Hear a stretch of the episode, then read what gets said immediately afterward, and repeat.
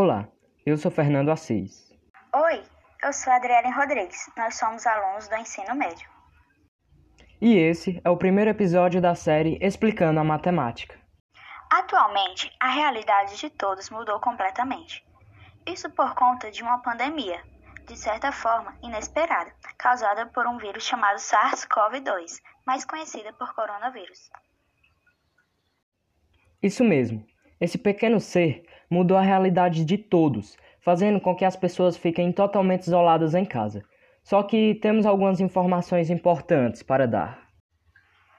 É importante destacar que coronavírus, na verdade, é o nome dado à família de vírus que causam infecções respiratórias. E o nome do vírus que fez as nossas vidas mudarem, literalmente, é SARS-CoV-2. Covid-19 é o nome dado da doença causada por esse vírus. Covid-19 significa coronavírus dissecai, do português, doença de coronavírus, e o 19 refere-se a 2019, ano da descoberta desse vírus. Também é relevante destacar o termo pandemia. Pandemia é uma epidemia que ocorre em todo o planeta, com a situação se repetindo em diferentes continentes. Por isso, não se deve confundir com uma epidemia ou uma endemia qualquer. Existem grandes diferenças. Risco de contrair o coronavírus, as pessoas foram induzidas a ficarem isoladas e usarem máscaras, já que essas diminuíam a probabilidade de infecção. E essas máscaras estão disponíveis em vários designs. Aliás, uma pesquisa mostrou que as máscaras podem virar acessórios de moda, assim como as roupas. Uma coisa é certa: as máscaras foram os acessórios mais vendidos nesse ano. Sim, e isso por causa do vírus que fez o mundo parar. Mas espera, o que a matemática tem a ver com o coronavírus? Hum, boa pergunta. Mas a resposta é que a matemática está totalmente envolvida com o coronavírus. Aliados, essa dupla aborda conteúdos desde gráficos e tabelas até diversas equações e funções, conteúdos que veremos nesse episódio.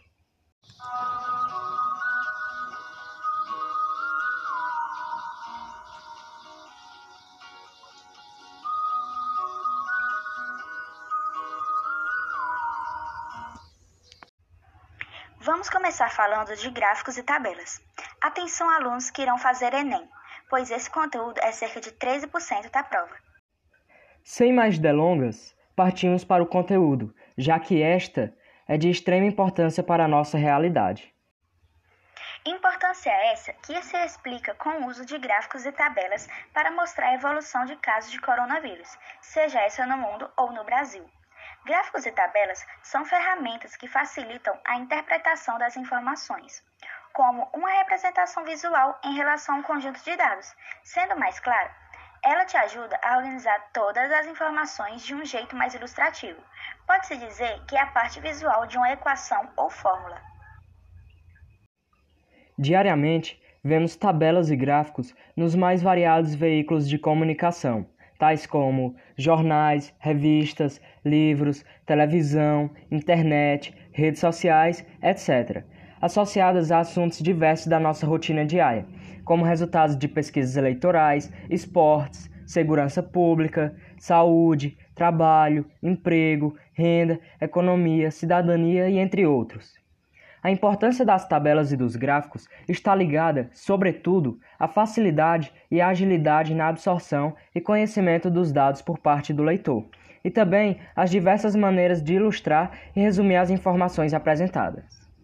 Hoje, se tem uso dos gráficos e tabelas para mostrar os casos de coronavírus com o desenvolvimento de uma maior facilidade para a interpretação do leitor, ou seja, do cidadão interessado. Em estatísticas, é muito comum a utilização de diagramas para representar dados. Diagramas são gráficos construídos em duas dimensões, isto é, no plano. Existem vários modos de representá-los. As principais são gráficos de ponto, gráficos de linha, gráfico de barra, gráfico de coluna e gráfico de setor. E é por isso que se deve destacar a diferença entre gráficos e tabelas. Apesar de serem semelhantes, a tabela é uma maneira de organizar dados a serem analisados e o gráfico é uma maneira visual de fazer o mesmo. A tabela é formada por linhas e colunas e em um texto possui o título acima da mesma.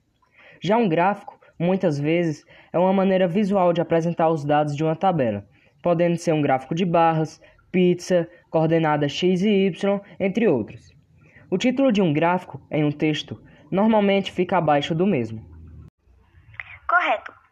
E partindo-se dessa ideia, definimos que os gráficos e tabelas fazem parte da estatística. Reforçando a ideia de estatística, essa é a ciência que se utiliza das teorias probabilísticas para explicar a frequência de ocorrência de eventos, tanto em estudos observacionais quanto em experimentos para modelar a aleatoriedade e a incerteza de forma a estimar ou possibilitar a previsão de fenômenos futuros conforme o caso. E isso é justamente o que acontece com os casos de coronavírus.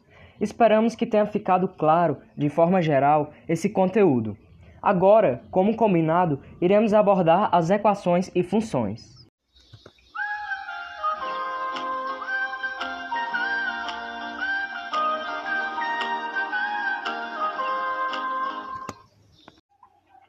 Assim como o conteúdo anterior, as equações e funções são cerca de 8% da prova do Enem. Dessa forma, atenção nesse assunto. Ele abrange conteúdos mais complexos e exigem mais conhecimento prático do que o presente nesse podcast. Portanto, após o término desse episódio, estude mais sobre esses assuntos em outras plataformas eficazes para aprendizado eficiente. Mas por enquanto, vamos entender o que é equação e função aqui. Let's go! Prosseguindo, vamos dividir os assuntos desse conteúdo. Enquanto explicarei basicamente tudo sobre função, Adrielen explicará sobre equação. Assim, preste bastante atenção. Adrielen, é com você. Obrigada. O conceito de equação se dá como expressão algébrica que contém uma igualdade. Ela foi criada para ajudar as pessoas a encontrarem soluções para problemas nos quais um número não é conhecido. Por exemplo, sabendo que a soma de dois números consecutivos é igual a 11, é possível encontrar esses dois números por meio de equações. É importante destacar que as equações são classificadas quanto ao seu grau. O grau de uma equação está relacionado com a quantidade de incógnitas que ela possui. Dizemos que uma equação de grau 1, quanto maior o expoente de suas incógnitas é 1. Uma equação grau 2, quando o maior expoente de suas incógnitas é 2, e assim por diante. O grau também pode ser dado pelo produto de incógnitas diferentes. O grau de uma equação determina quantas soluções a equação possui. Desse modo, uma equação de grau 1 possui apenas um resultado. Uma equação de grau 2 possui dois resultados e assim sucessivamente. Uma equação de segundo grau pode ser solucionada por cálculo de Bhaskara e delta. Mas por enquanto, vamos nos prender somente às equações de primeiro grau. As equações se classificam possíveis e determinadas, equações possíveis e indeterminadas e equações impossíveis. Para resolver equações, utilizamos o princípio aditivo, que consiste em adicionar ou subtrair um valor em ambos os membros da igualdade, e o multiplicativo, em que multiplicarmos ou dividimos ambos os membros de equações por um mesmo valor. É por isso que as equações devem ser trabalhadas com muita atenção e cuidado. Estude mais sobre elas. Agora, partimos de equações para funções. Função é uma regra que relaciona cada elemento de um conjunto a um único elemento de outro conjunto. Para cada valor de x, podemos determinar um valor de y. Dizemos então que y está em função de x. É importante destacar que alguns elementos são essenciais nessas condições. Esses elementos são domínio, contradomínio e imagem. E assim como as equações, as funções podem ser classificadas. As funções podem ser injetoras, sobrejetoras, bijetoras e simples. A importância do estudo de função não é restrita apenas aos interesses da matemática, mas colocado em prática em outras ciências, como a física e a química. Deve-se dizer que, para um gráfico existir, tem-se uma função que determina o formato desse gráfico. E é dessa forma que as funções são usadas nos casos de Covid-19. Elas são usadas para a construção de gráficos ou tabelas e também para a projeção do número de casos futuros. Tendo terminado de falar sobre esses conteúdos, ressaltamos a importância de colocá-los em prática. Por isso, estude e exercite mais. Isso mesmo. O nosso primeiro episódio, que aliou conteúdos matemáticos ao coronavírus, vai terminando aqui. Nos próximos episódios, outros temas serão trabalhados. Eu sou Fernando Assis. Eu sou Adriane Rodrigues e nos vemos nos próximos episódios. Até mais.